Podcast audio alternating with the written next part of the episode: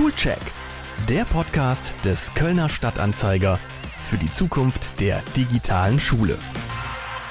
Hallo, herzlich willkommen zu Folge 6 des Schulcheck-Podcasts zur Zukunft der digitalen Schule.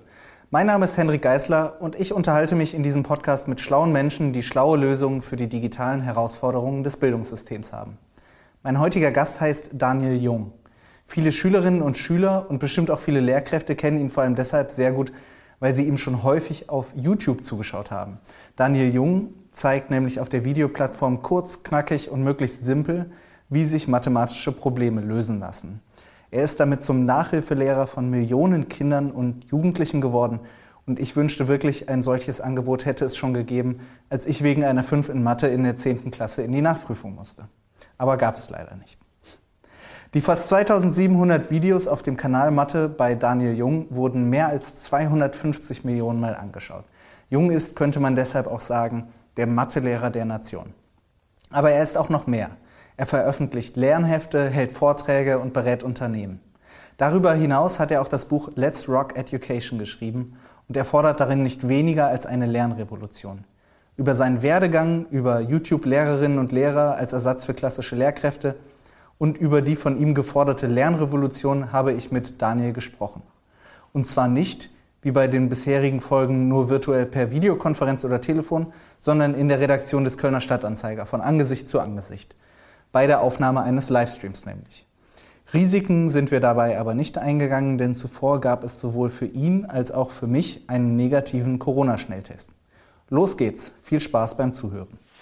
Dieser Podcast wird produziert mit freundlicher Unterstützung von NetCologne, die übrigens seit mittlerweile mehr als 20 Jahren den Ausbau der digitalen Infrastruktur an Schulen hier in Köln und der Region vorantreiben und ihnen auch bei sämtlichen IT-Fragen helfen. Vielen Dank an NetCologne. Herzlich willkommen, Daniel Jung. Hallo. Ich möchte ein bisschen, ein bisschen seichter einsteigen bei der Recherche äh, über Google. Wenn man Ihren Namen eingibt, dann kommen ja immer so ein paar Beispielfragen. Und dann kommt erstmal die Frage, wie alt ist Daniel Jung? Und eine der anderen Fragen ist, ist er überhaupt Lehrer? ja, also die Fragen, das sind auch die Standardfragen in meinen Livestreams. Wie, wie alt bist du? Ich sage immer äh, gefühlt manchmal 100, äh, weil ich so viel in der Bildung gerade mache und das manchmal an meinen Nerven zehrt. Ich bin aber eigentlich 39 und ähm, ich bin nicht Lehrer an der Schule. Äh, ich habe tatsächlich begonnen zu studieren auf Lehramt äh, in den 2000ern, ja, so gefühlt schon Lichtjahre her.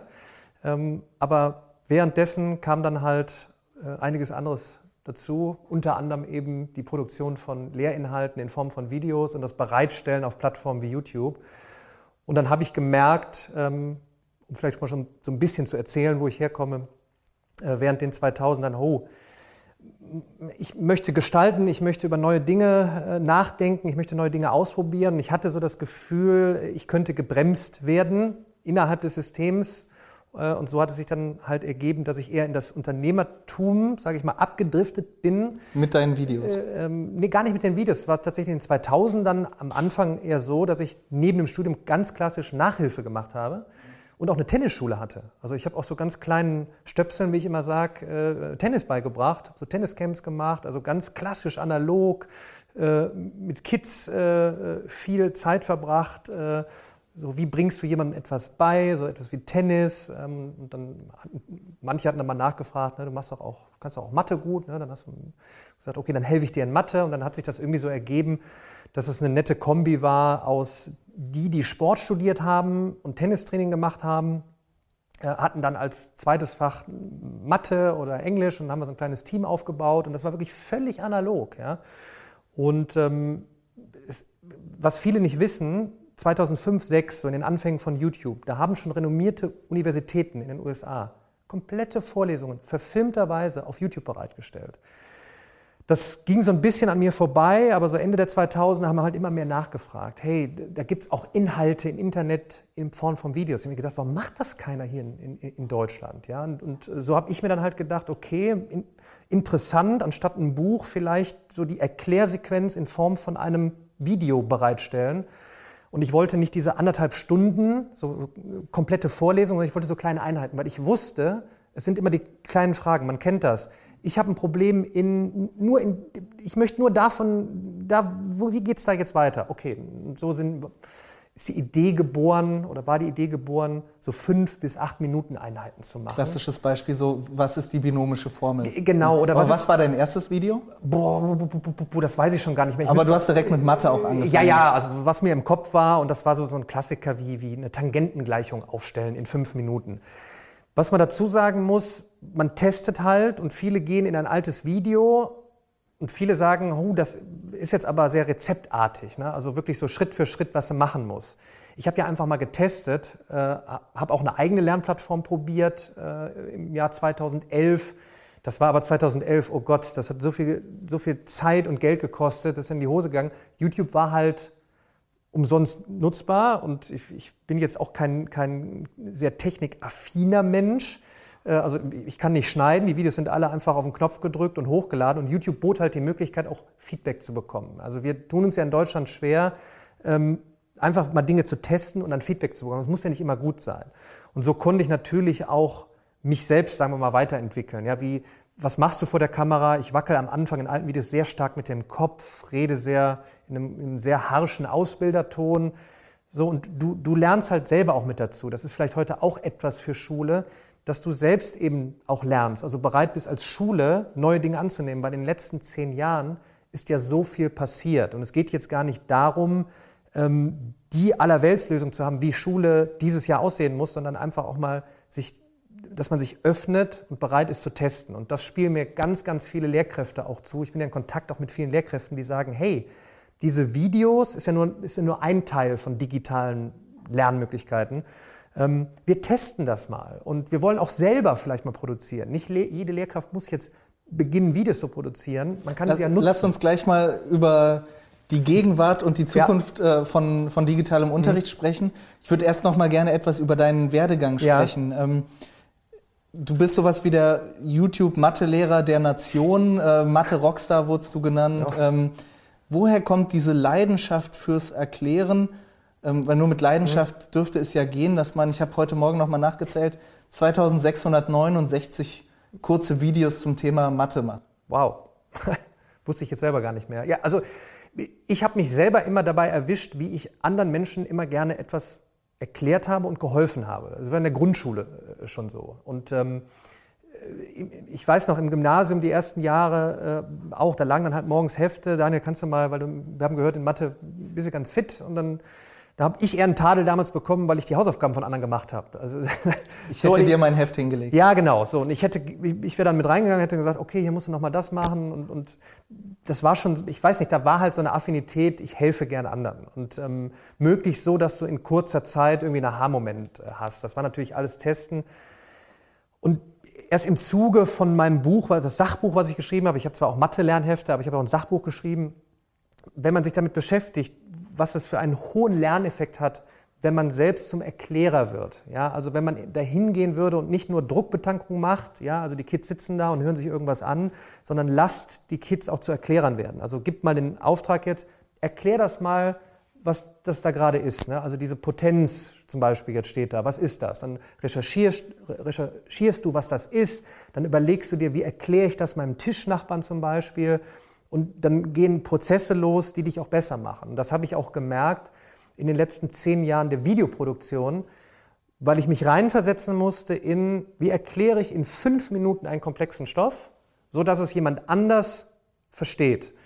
Dann fangen halt selber wieder Lernprozesse an. Das habe ich dann versucht, jetzt auch alles äh, aufzuarbeiten. Ne? Wäre die ideale Schülerin, der ideale Schüler von heute also ein kleiner Daniel Jung, der auch anderen immer wieder die Themen erklärt? Absolut, und das ist nichts Neues. Die Studien gibt es schon, schon, schon ganz lange. Es gibt die Lernpyramide, würde ich mir wünschen, oder hätte ich mir auch gewünscht, die letzten zwölf Monate, dass man darüber gesprochen hätte. Ja, man muss jetzt nicht den, den, den 1 zu 30 Unterricht, also Lehrer steht vor 30 äh, Leuten im Schnitt, projizieren auf einen, einen Online-Raum.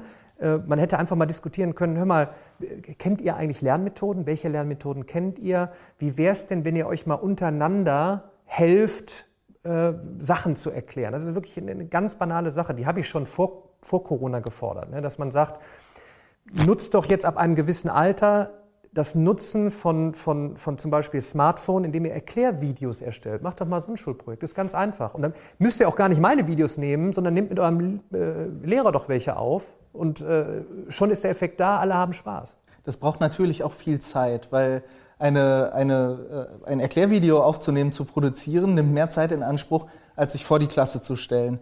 Ist, müsste man dann den Schulstoff etwas entschlacken? Müsste man weniger Pflichtschulstoff in die Stunden packen, damit man sagt, gebt mehr Raum, damit ihr wirklich zu Produzenten werdet und nicht nur zu Empfängern? Ja, also erstmal ist es, und das ist der Vorteil eigentlich jetzt in dem Zeitalter, in dem wir leben. Also wenn wir 20 Jahre zurückgehen, dann hätten wir, glaube ich, Hunderttausende von, von, von äh, Euros ausgeben müssen, um so wie hier jetzt so ein Studio zu haben und, und, und kleine Filmchen zu produzieren.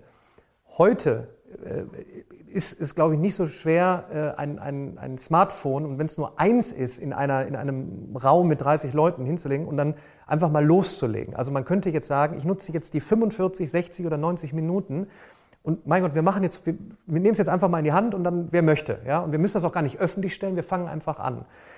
Ähm, natürlich die, die, die Geschichte, dann machen wir in dieser Zeit ja jetzt nicht den regulären Lehrplan. Aber mein Gott, äh, wir testen einfach und äh, wir sprechen, was weiß ich, in der Geschichte immer noch über den, den 30-jährigen Krieg, aber wir versuchen jetzt mal darüber zu sprechen und vielleicht die letzten 15 Minuten, äh, zwei nehmen mal irgendeine Sequenz auf. Das ist wirklich einfach umgesetzt und das geht auch über die, die digitale Ferne jetzt. Ja?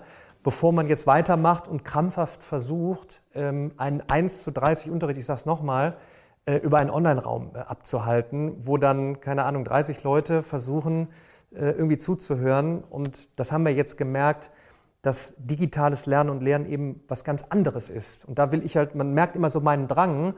Ich rede natürlich gerne über die, den Vorteil von Erklärvideos, in der Mathematik in kleinen Sequenzen, in der Biologie vielleicht animierterweise, die auch schon zuhauf produziert sind.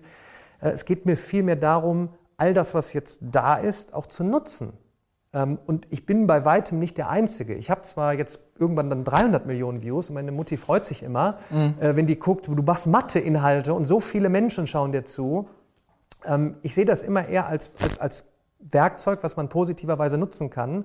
Wirklich ein Werkzeug, wie du ein Buch hattest früher äh, und irgendwie damit dann gelernt und gelehrt hast. Und jetzt hast du halt noch zusätzlich Videos und Möglichkeiten, dich digital noch auszutauschen. Ja? Und ähm, da bin ich immer so ein bisschen hinterher, ne? wobei die Mathematik mir natürlich auch Spaß macht. Sie sagen gerade, es gibt ganz viele andere YouTuber, es gibt, äh, gibt schon ganz viel Material. Ähm, ich habe von einem ähm, YouTuber gelesen, ich habe ihn nicht gesehen, der mit Playmobil-Figuren Geschichte ja, nacherzählt. Herr der Steine. Wie heißt Herr er? der Steine. Und Herr der Steine für unsere Zuschauerinnen und Zuschauer. Ähm, kommen, kommen Lehrerinnen und Lehrer, die klassischen, auf Sie zu und sagen, äh, warum macht ihr das? Ihr nehmt uns äh, den Job ja, ja. weg oder vielleicht auch Nachhilfeunternehmen? Also es gibt erstmal zum Thema Feedback, es gibt äh, aus, von Sicht der Lehrkraft aus sowohl negatives als auch positives äh, Feedback. Das Negative kommt meines Erachtens meistens äh, erstmal dadurch, weil noch keine Aufklärung stattgefunden hat. Ne? Ich bin bei weitem nicht da, um irgendeinen Job wegzunehmen, sondern ich sehe mich einfach als, als, als Testmensch und als Testunternehmen, weil das ist ja auch immer so, du bist eigentlich Unternehmer und alle Unternehmer, die jetzt auf YouTube was machen, sind dann auf einmal YouTuber. Ja, also ich bin per se bin ich erstmal verantwortlich für Gehälter und für das Produzieren von, von, von Lerninhalten und von Lernplattformen. Und ich sehe YouTube wie auch andere soziale Netzwerke wie Snapchat, Instagram, TikTok, damit die Zuschauer, Zuhörer äh, Bescheid wissen. Das sind diese Social-Media-Kanäle, wo man ja eigentlich denkt, da ist eigentlich nur, nur Spaß und nur komische Inhalte. Man kann diese eben auch nutzen, um den Nachwuchs zu erreichen und zu begeistern mit Lehrinhalten. So, und so versuche ich auch immer möglichst viele andere, die nennen sich dann Content Creator in diesen Netzwerken, ähm, mit zu fördern. Wie zum Beispiel auch ein, ein Lehrer Schmidt, der ist wirklich echter Lehrer an der Schule, der keine Kapazitäten an seiner Schule hatte, Videos auf einem bereitgestellten Server hochzuladen, sodass die Kids das nutzen konnten. Was, was hat er genutzt? YouTube. Und Bumswalderade auf einmal, ich glaube, der ist auf über 800.000 äh, Menschen, die ihm folgen. Ähm, Und er sieht sich auch gar nicht als Ersatz. Ne? So, und so sehe ich das. Da sind immer mehr Menschen, die Plattformen wie YouTube nutzen, um Inhalte bereitzustellen, die einen wirklich weiterbringen. Ob das in Mathe ist, in Biologie, in ganz anderen Themen, äh, Informatik, Coding, was weiß ich, äh, äh, wie debattiere ich? Ja, so, keine Ahnung, eine Zukunftsfähigkeit, Dinge zu hinterfragen, auszudiskutieren, etc. Und so würde ich dann, oder so sage ich immer, dann nutzt das doch. Es ist kein Ersatz. Ähm, es muss auch nicht jeder machen. Aber ich kriege immer mehr Rückmeldungen, wie dann auch ein Teil der Lehrkräfte sagt, jetzt testen wir das auch selber mal. Wir produzieren jetzt Videos für, für mein Spezialgebiet. Der eine nutzt Instagram, der andere nutzt, nutzt YouTube. Und ich glaube, das wird es immer verstärkter geben. Und sicherlich ist Datenschutz ein Riesenthema. Aber die Plattformen sind da, die Kids sind eh den ganzen Tag drin, wir können sie dort abholen. Deshalb auch jetzt immer mein Appell, ähm, die, die sich trauen, und man muss sich auch nicht immer mit der Kamera zeigen. Ich produziere teilweise auch Inhalte, wo ich einfach das Smartphone auf dem Blatt Papier halte und schreibe einfach in 30 Sekunden hin, was eine Potenz ist. Ja? Und dann kriegst du halt den Kommentar. Bei mir hat es nur daran gescheitert, dass ich nicht wusste, dass das, da, was da unten steht, eine Basis ist und das, was da oben rechts steht, ein Exponent ist. Und das Ganze heißt Potenz. Und jetzt haben wir in 15 Sekunden geklärt, was eine Potenz ist. Und das ist dieses Runterbrechen von, da ist ein Riesenthema und ein Buch versucht auf 20 Seiten etwas zu erklären. Und logischerweise habe ich, wenn ich 30, 35 äh, unruhige Menschen habe, nicht die Möglichkeit, auf jeden einzeln zuzugehen. Jetzt kann aber jeder für sich nochmal sich sein Nugget, also sein kleines Stück, raussuchen, ob in Form von einem Video oder in Form von einer kleinen, was weiß ich, äh, digitalen Miniskript. Ähm sind eigentlich genau die kleinen Elemente, die jetzt gerade gefördert, äh, gefordert sind, in einer Zeit, in der die Hälfte der Schülerinnen und Schüler zu Hause sitzt, die andere Hälfte ist im Klassenzimmer.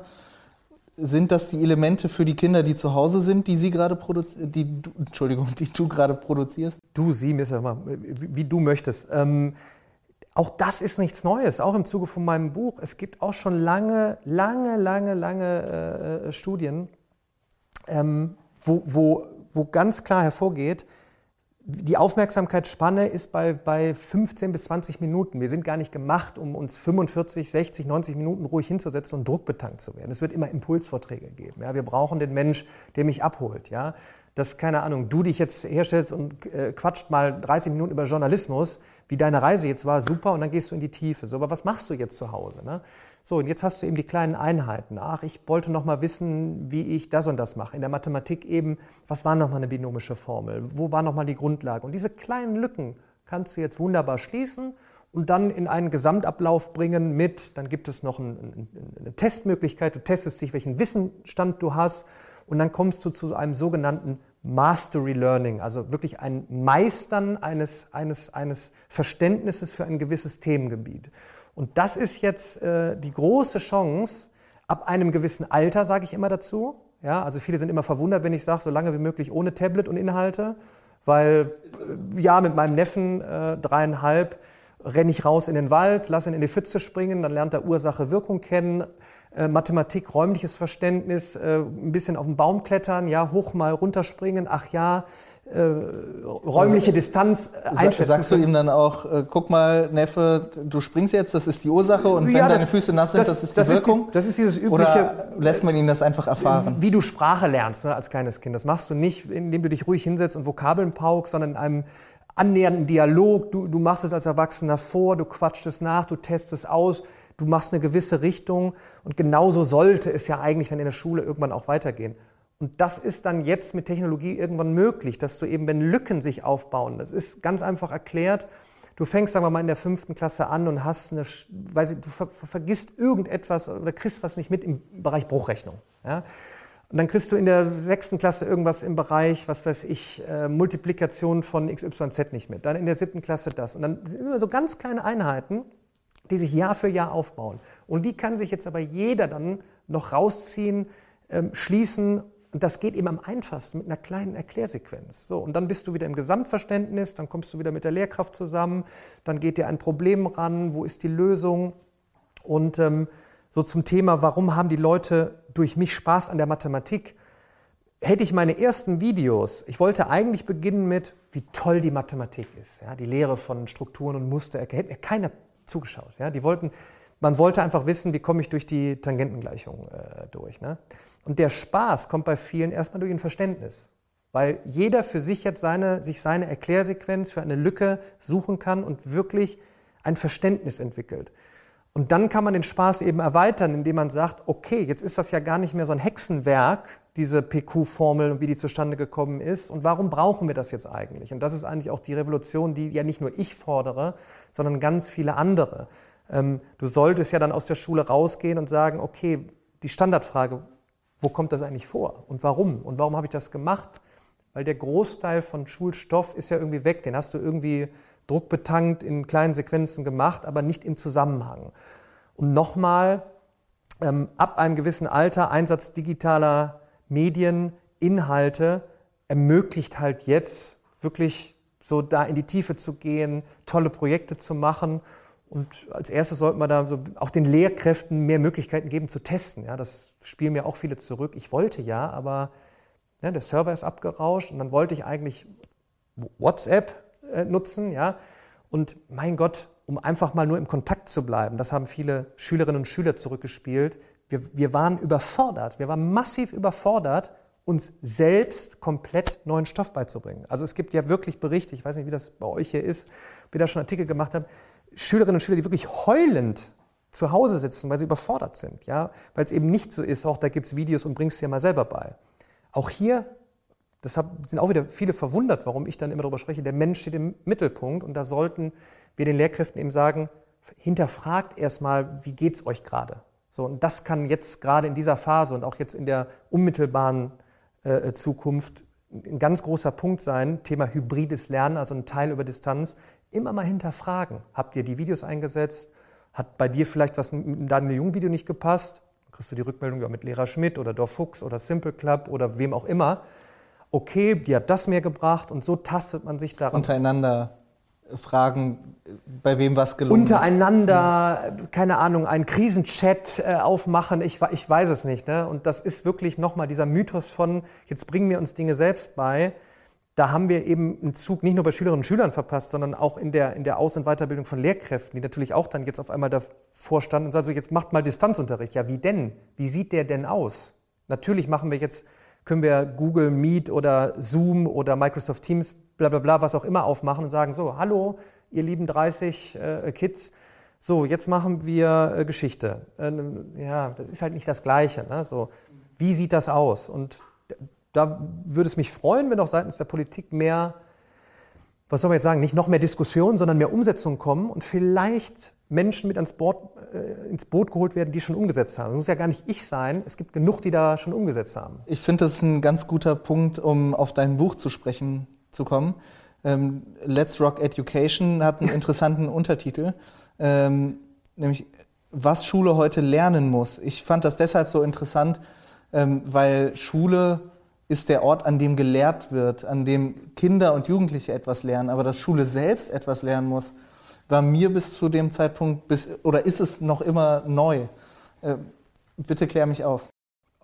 Ganz einfach, ähm, es sollte eben jetzt ein, äh, das habe ich auch versucht zu erklären, da muss ich immer ein bisschen mathematisch werden, exponentielles Wachstum. Das ist in der Kürze, es fängt ganz langsam an zu wachsen und dann sage ich immer, geht die Post richtig ab. Und wir sind jetzt in einem Zeitalter, wo in immer kürzeren Zeitabständen immer mehr passiert. Ja, wir haben in zehn Jahren 60 bis 70 Prozent Jobs, die wir heute noch gar nicht kennen.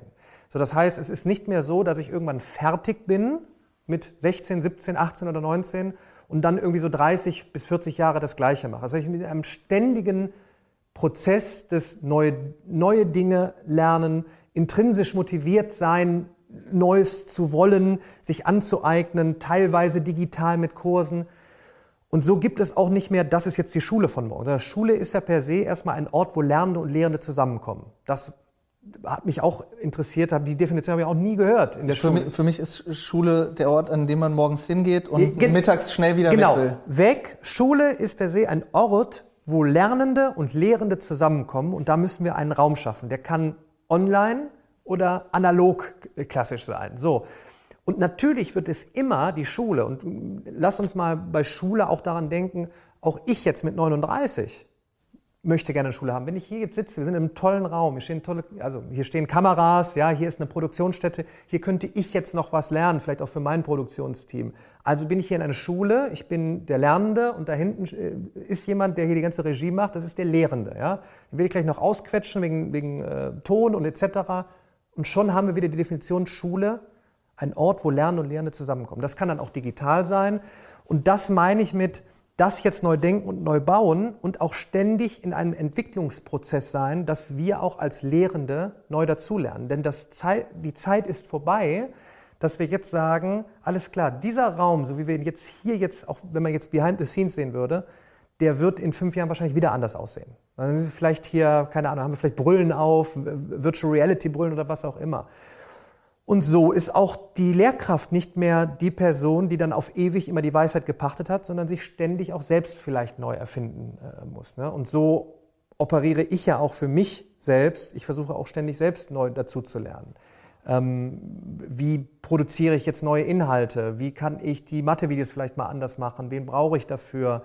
Wo habe ich selber keine Ahnung davon, von Technologie? Und ähm, ja, so sehe ich auch die Schule der Zukunft. Es gibt nicht diese, diese eine, ne, also so sieht ein Gebäude aus, langer Gang, große Räume, Aula irgendwo in der dritten Etage, Musikraum ganz oben und Sporthalle, sondern architektonisch wird es auch anders aussehen und es wird ein ständiger Prozess sein, auch sich selbst neu zu erfinden. Und das Über die Architektur würde ich gerne sprechen. Wir hatten es eben kurz im, äh, im Vorgespräch. Du hast mhm. gesagt, Schulbauten müssen eigentlich alle abgerissen werden neu also, gebaut werden. Ich, um Gottes Willen jetzt, also ich war ja auch auf einer Schule, tolle, tolles Gebäude, ich habe 1800 irgendetwas, die kann man ja auch stehen lassen und was weiß ich draus machen. Man kann auch alte Gebäude von der Struktur her neu denken.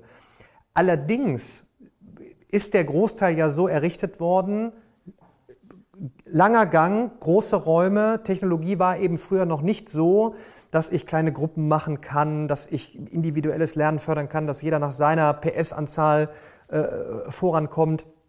Es war ja halt so, okay, wir müssen so, wir können so ungefähr 30 bis 35 mit unserer Stimme erreichen und wir müssen gewisse Grundlagen haben, lesen, rechnen, schreiben und man muss funktionieren im Zuge der ersten industriellen Revolution als, als Arbeiter. So. Und jetzt dreht natürlich in diesem Sinne die Welt durch. Ja, die Arbeitswelt ist eben nicht mehr so. Und das, was in den letzten zehn Jahren passiert ist, was man in der Presse jetzt eben mitbekommt, Digitalisierung. Jetzt hört man überall künstliche Intelligenz. Ja, äh, Jobs gehen weg. Welche neuen werden kommen?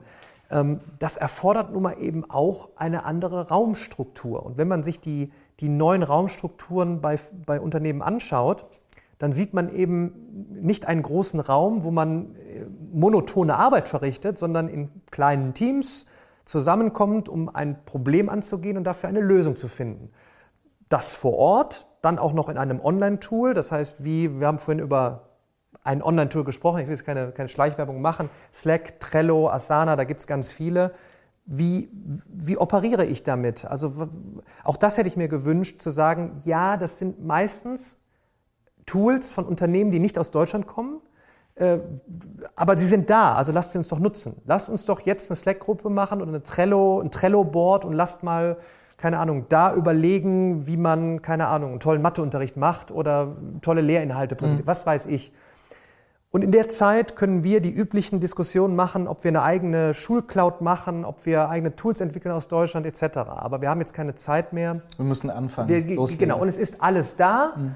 Und äh, zu dem, ich, ich muss es nur reinwerfen, äh, zu dem Thema Datenschutz, auch große, auch Unternehmen nutzen Tools von Konzernen, die nicht aus Deutschland kommen und die haben auch Daten, die sie jetzt nicht preisgeben wollen. Und da ist schon eine gewisse Sicherheit. Und ich habe auch die Rückmeldung von vielen Lehrkräften, die sagen, hey, lasst uns dieses Tool einfach nutzen, nur im, im Kontakt mit den Schülerinnen und Schülern zu sein und nachfragen zu können. Ja? Und dann können wir nebenbei ganz in Ruhe basteln an stabilen Internetleitungen und stabilen Online-Tools. Ja. Die Schule, wie Sie sie eben dargestellt haben, wie sie sein müsste, Ihrer Meinung nach, ist ja ein komplettes, eine komplett andere Schule, als wir sie heute haben.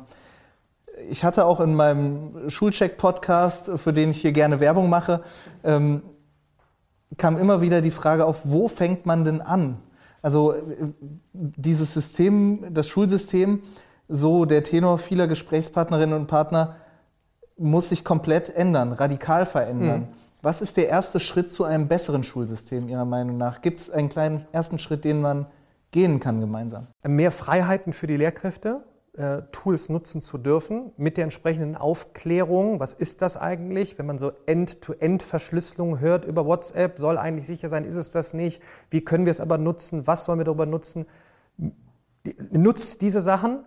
Ähm, dann sorgt bitte dafür, dass man, wenn man über die Ferne unterrichtet, dass es auch eine stabile Leitung gibt. Ne? Also ich, ich würde da jetzt so an die, an die Telekommunikationsindustrie gehen und ich frage mich jetzt, warum mir Lehrkräfte zurückspielen, sie müssen in der Schule ihr Smartphone rausholen und mit einem und sich einen Tagespass holen, um eine stabile Internetleitung zu haben. Warum ist das in der Schule dann nicht gegeben? Das heißt, wir müssen jetzt nicht die Gebäude direkt neu hochziehen und bauen, sondern dafür sorgen, dass vor allem die Lehrkräfte einfach operieren können, also in Kontakt bleiben können und dass, dass die Tools wirklich einfach sind.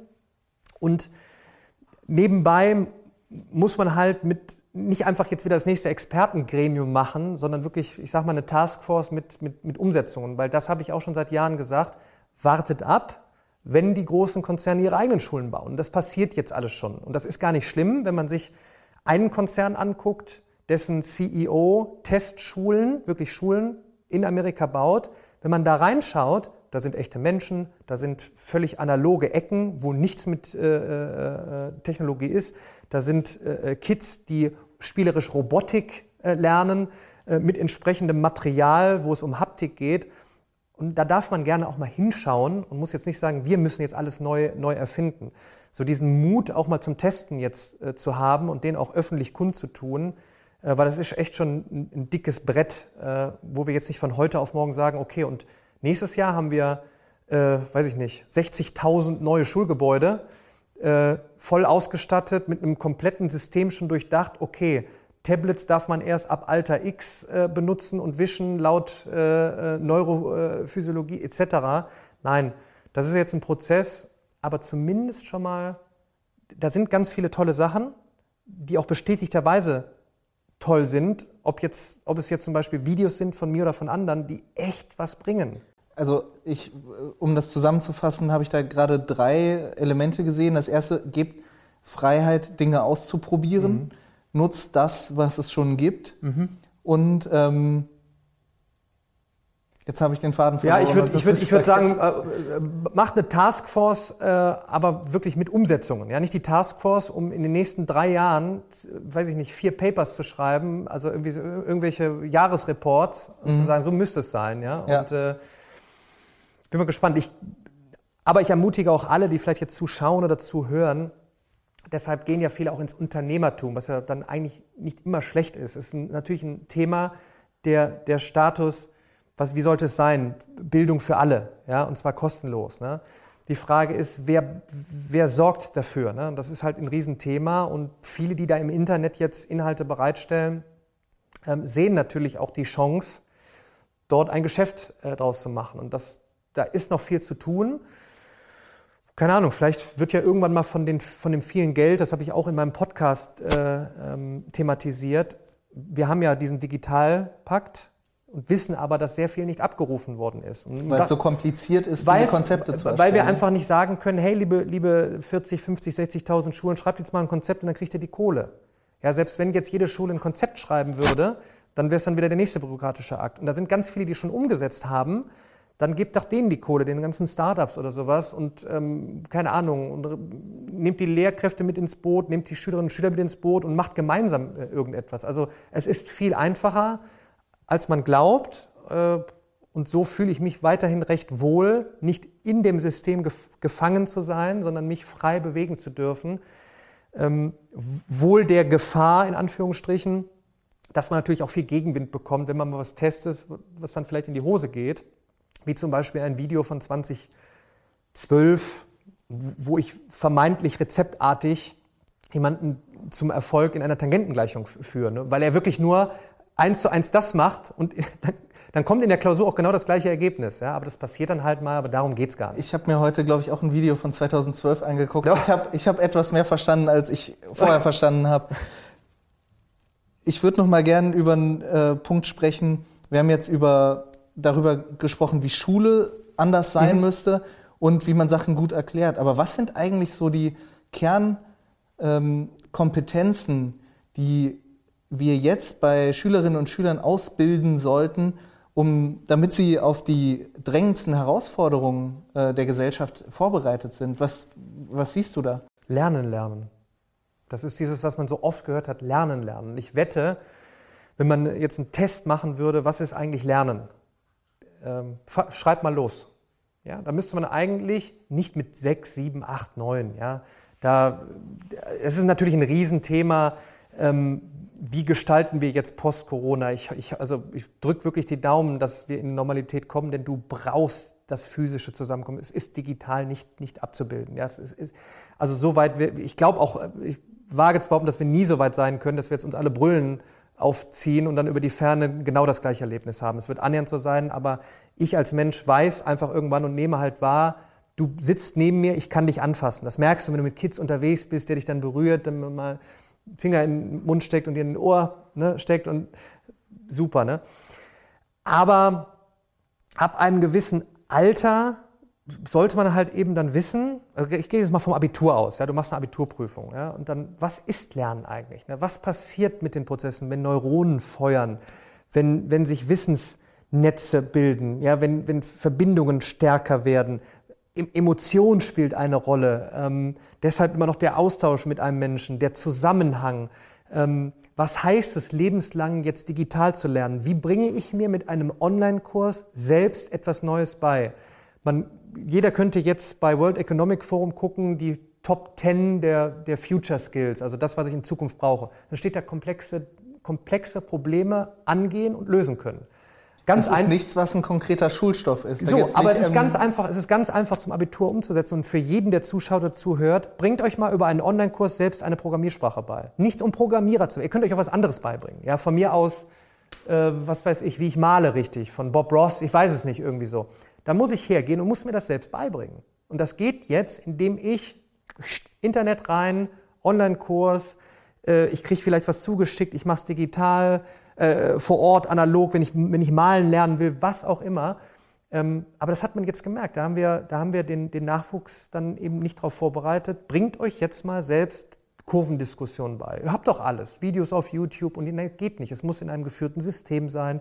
Ich muss mich überprüfen können, wie geht das eigentlich? Und das wäre so etwas, weil wir werden immer in immer kürzeren Zeitabständen eben neue Dinge auch lernen müssen. So, und das ist ein hohes Gut. Und natürlich, ich könnte jetzt weitermachen, die richtigen Fragen stellen, diskutieren können. Da brauche ich, da brauche ich keinen, keinen Online-Kurs für, sondern wie, wie, agiere ich vor der Kamera? Ein Großteil wird vor Kameras. Ich lerne agieren. es gerade. So, du lernst es gerade. Ne, ich will, du hast es ja, ich kann es ja sagen. Ne, du hast dich vorher gefragt, hör mal, wie wird das heute? Sitze ich richtig? Ähm, soll ich so sitzen oder so? Egal, du gehst rein in den Prozess, offen sein für Fehler, Fehlerkultur, ja. Äh, keine Ahnung, äh, zwischendurch haben wir die und so, äh, die, du und sie vermixt. Ne? Also, egal, äh, testen raus. Und gut, ist jetzt recorded und alles klar. Äh, haben wir einen Fehler gemacht? Ist doch egal. Und da muss ich aber die Kids abholen. Ich kann jetzt nicht sagen, sei offen für Neues. Ne? Dann sagt der Nachwuchs jetzt, ja, wie soll ich denn offen für Neues sein? Komm, lass uns mal was testen. Egal ob Lehrerinnen, Lehrer oder Eltern, die sich jetzt fragen, wie kann ich meinem Kind denn etwas an die Hand geben, dass es äh, dieses Lernen lernt? Mhm. Wie, wo ist ein erster Schritt? Hast du da irgendwie einen ja, ganz Ratschlag? Einfach. Ab nach YouTube lernen lernen. Gibst du mal ein und guckst mal, was es da für Vorträge gibt. Was ist Hast du dazu selber was gemacht und dann kommt ein Video von dir? Ich habe ich hab in meinem Podcast versuche ich zum Beispiel, ich habe einen Neurowissenschaftler äh, drin gehabt. Also wer meinen Podcast, den ich auch verfilmterweise in meinem YouTube-Channel bereitstelle, dahinter frage ich ihn und der sagt ganz klar, ein absolut, der hat ein Buch geschrieben, das neue Lernen heißt Verstehen. Aber was ist ein Verstehensprozess? Wie komme ich dahin? Welche Tipps gibt es dafür? Es ist alles da. Ob das mein Podcast ist, je nachdem, was ihr thematisiert in eurem Podcast. Ich muss ja nicht mehr zur Bibliothek fahren und hoffen, dass ich ein Buch finde über Lernen lernen. Man kann jetzt ins Internet, man muss natürlich ein bisschen recherchieren können, also wirklich abwägen, okay, wenn jetzt ein Video fünf Aufrufe hat und vier Daumen nach unten, dann könnte man sagen, das ist vielleicht nicht ganz so gut. Wenn du jetzt aber ein Video findest, was 100.000 Aufrufe hat und, weiß ich nicht, null Daumen nach unten und 1000 Daumen nach oben rein, worüber wird da gesprochen? Oh, ist ein Neurowissenschaftler. Oh ja. Beste Zeit zum Lernen für mich, äh, Umgebungslernen, alles klar. Äh, und schon bist du in einem Strom drin und bin ich abhängig davon, ob ich jetzt einen neuen Lehrplan schreiben muss. Denn der neue Lehrplan wird ja draußen schon geschrieben und die Inhalte sind da. Und da mhm. würde ich auch mal ein bisschen offener sein und dann einfach losstöbern. Einfachster Tipp. Wir nähern uns dem Ende zu, bevor wir zu den äh, Fragen der äh, zu mhm. Zuschauerinnen und Zuschauer kommen, ähm, wüsste ich noch mal gerne, weil das hätte mir an einem bestimmten Zeitpunkt in der, in der, in der Schulkarriere geholfen mhm. und wird auch, glaube ich, vielen helfen irgendwann kommt man an einen Punkt, wenn man mit Mathe oder anderen Fächern nicht so gut klarkommt, dass man sagt, ich habe keine Lust mehr, ich habe den Anschluss verloren, mhm. ich probiere es jetzt gar nicht mehr erst. Mhm. Weil eine Riesenangst entstanden ja. ist vor diesem, vor diesem Monster Mathe. Ja. Wie schafft man, dass, es, dass, dass Mathe jetzt in dem Fall kein Monster mehr ist, sondern beginnt, vielleicht, es muss ja nicht unbedingt Spaß machen, aber keine Angst mehr zu bereiten? Das schafft man nur mit Invest in Menschen, die bereitstehen, um mit dir in einen Dialog zu gehen und dich durchzunavigieren, wie du jetzt durch Kleinteiligkeitslernen, ob in Form von Videos oder was auch immer, dann doch wieder zum Erfolg kommst. Man muss an die Hand genommen werden. Wenn ich einen Livestream mache, das war heute auch wieder so, ich, hab, ich bin total down, ich komme nicht weiter. Okay, warum? Ja, wir machen gerade Kurvendiskussion. Alles klar, was macht ihr? Ja, ableiten. Ähm, ja, woran hakt es denn? Ja, an, ja, dann guckt ihr das Video an, super verstanden, ich bin wieder drin. Also das war jetzt die, die, die Schnellversion. Aber dafür braucht es eben den Menschen, der dich abholt. Ne? So, und äh, dafür brauchen wir dann eben auch nicht unbedingt mehr Tablets, sondern eigentlich mehr Menschen, die dann gerne auch digital bereitstehen. Ne? Und das kann man aber jetzt im Austausch untereinander machen, dass man jetzt sagt, es gibt auch tolle Lernplattformen. Ja? Für Mathe, wenn das Video nicht geholfen hat und auch kein Lernskript, gibt es mathefragen.de, da kann ich einfach kostenlos rein, Frage stellen, dann hüpft ein echter Mensch rein aber, und navigiert dich aber durch. Aber hilft, hilft mir mathefragen.de bei der Frage, ich habe seit zwei Jahren hänge ich bei Mathe hinterher. Könnt ihr mir irgendwie helfen? Ja, weil dann hüpft jemand rein, ein Mensch, und beginnt einen Dialog, einen Prozess und hinterfragt. Und da bin ich wieder dabei, eine Zukunftsfähigkeit ist die richtigen Fragen stellen. Ja? So, du fragst vorhin, wie soll ich mich richtig hinsetzen? Das ist ja jetzt keine falsche Frage, sondern das ist eine Frage, weil du dir jetzt gedacht hast, ich frage jetzt einfach mal. So, und dann kriegst du halt die Antwort. Ist doch egal, wie du dich wohlfühlst. So, und schon kommst du einen Schritt näher. Also das ist in der Mathematik dann auch so ähm, dann kommt halt der Lehrer rein oder die Lehrkraft und sagt, woran scheitert es denn? Und dann gehst du in einen Dialog. Und das, da gibt es sicherlich auch schon Systeme, die, jetzt könnte man wieder sagen, mit künstlicher Intelligenz, dich dann irgendwie durchnavigieren.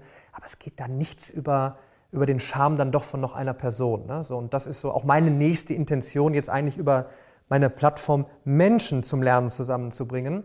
Äh, und Videos und der Rest wird einfach additiv, also zusätzlich genutzt. Mhm.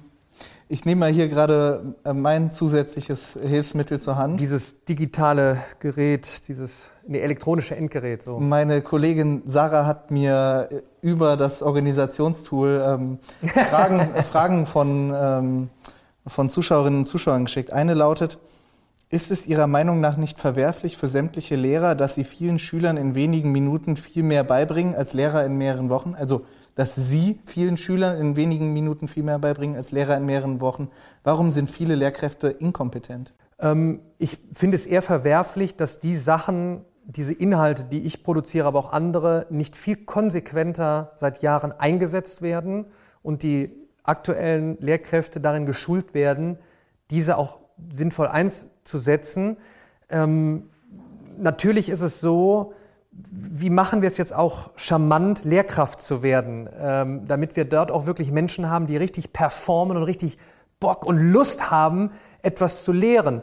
Und da müssen wir natürlich vielleicht auch mal drüber nachdenken, äh, dass wir den Lehrkräften auch wesentlich mehr zahlen und vielleicht auch mal über gewisse Sachen nachdenken, wie man eben bezahlt wird. Ja, im Unternehmertum sollte man jetzt nicht einfach so die Jahre verstreichen lassen, sich nicht, wenn man sich dann nicht selbst neu immer weiterentwickelt, neue Dinge annimmt, dann sieht es halt schlecht aus. Also das ist natürlich ein Riesenthema und so hat man vielleicht jetzt ein Ökosystem geschaffen, was eben lange gut gegangen ist. Ein, eine Lehrkraft für einen gewissen Bereich hat eine Wissenshoheit in Thema XY, Geschichte und Bio. Und dann muss ich halt in diesen Ort Schule fahren, damit diese Person das von dem Kopf in meinen Kopf bringt. Das ist halt vorbei. Ich kann halt jetzt mein Smartphone rausholen und habe alles. Und das ist zu Recht natürlich jetzt die Frage, warum soll ich denn noch dahin fahren oder in den Zoom Microsoft Teams, Google Meet, was auch immer Raum gehen, damit der mir das sagt. Der kann mir auch ein Video erklären. Also muss man halt über die Rolle sprechen und das ist halt gerade in den letzten zehn Jahren so transformativ gewesen.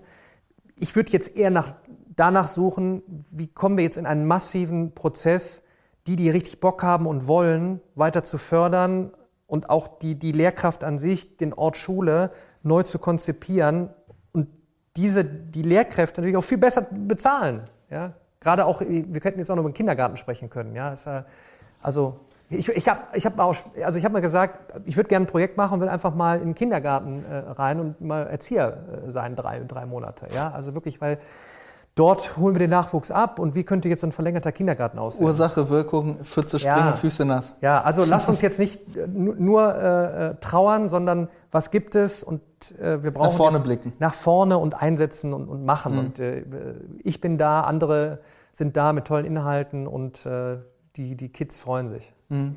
Eine weitere Frage lautet, sind Sie schon auf Fehler in Ihren YouTube-Videos hingewiesen worden und mussten sich korrigieren? Oder gibt es Videos, die Sie aus anderen Gründen heute nicht mehr machen würden? Ja, auf jeden Fall. Und auch dazu muss man eben stehen. Wer macht nicht Fehler? Gott sei Dank, wir sind Mensch. Ja, dass ich dann mal eine Null vergessen habe, ähm, dass ich mich selbst weiterentwickelt habe im Verständnis äh, von Themen. Das ist natürlich jetzt die Frage von Qualitätsprüfung.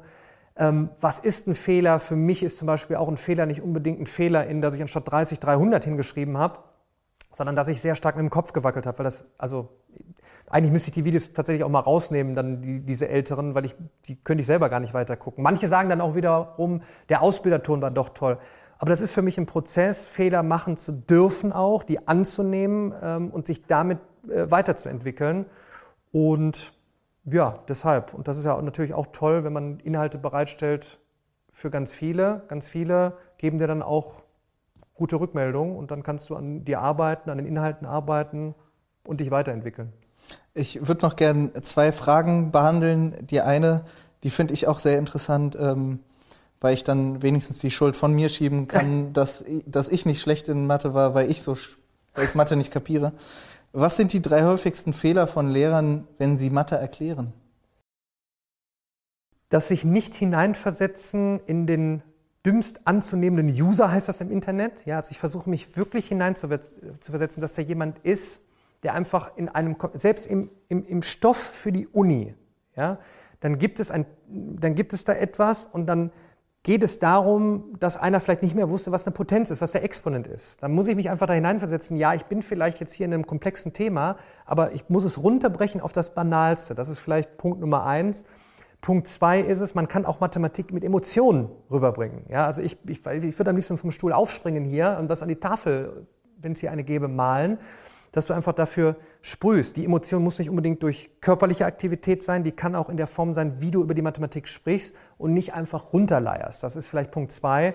Und Punkt drei ist es einfach zu sagen, es geht nicht darum, dass ihr das richtige Ergebnis hinschreibt und zweimal äh, gerade mit Lineal unterstreicht. Das hat mit Mathe nichts zu tun. Also geht ganz klar äh, darauf ein, was machen wir da eigentlich gerade? Mathematik ist die Struktur, äh, ist die Lehre von Strukturen und Mustern erkennen. Und das kann man auf alle möglichen Sachen projizieren, die man gerade macht. Und das waren jetzt die Top 3, die mir gerade eingefallen sind. Mhm. Zum Schluss die Frage, ähm, das ist nochmal eine persönliche Frage die zwei Aspekte hat. Was war nach Mathe Ihr zweites Lieblingsfach in der Schule und in welchem Fach waren Sie gar nicht gut? Ja, ich hatte meine Leistungskurse waren Mathe und Sport, wenn man Sport als Fach dann eben definieren kann. Ne? Weil ich, ich, konnte immer Mathe und ich war immer relativ sportlich. Das war ganz gut, dann warst du nicht so in der Nerd-Ecke, so, ne? wenn du halt gut in Mathe warst. Ich konnte mich also dann immer auch wehren, ja? falls jetzt einer kam und sagt, ah, nee. Ne? Ähm, und gar nicht gut, also ich kann immer sagen, wenn ich ich habe das an der Zeit gemessen. Ja, Zeit ist ja relativ. Ja, für mich war immer so, Mathe, es gongt und gefühlt nach fünf Minuten gongt es wieder die Zeit. Warum? Weil es einfach Mathe hat mir immer Spaß gemacht und Deutsch. Und welche immer, Stunde hat am längsten? Deutsch, Deutsch war immer gefühlt am längsten. Das waren Jahr, Lichtjahre. Ich weiß nicht warum. Ähm, ja, das, das jetzt so vielleicht. Also Deutsch habe ich dann auch abgewählt und habe dann irgendwie, weiß ich gar nicht, Erdkunde als viertes Fach damals gehabt oder irgendwie sowas, keine Ahnung. Also, aber das war dann auch wieder vielleicht lehrerabhängig. Bei mir war es dann im Deutsch, da ging die Zeit sehr langsam rum. So würde ich jetzt sagen, deshalb hat mir das vielleicht nicht viel Spaß gemacht.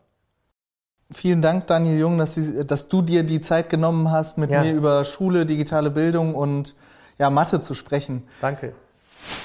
Das Gespräch mit Daniel Jung haben wir, wie bereits erwähnt, live auf YouTube gestreamt. Einen Link zu diesem Video finden Sie in den Show Notes dieses Podcasts.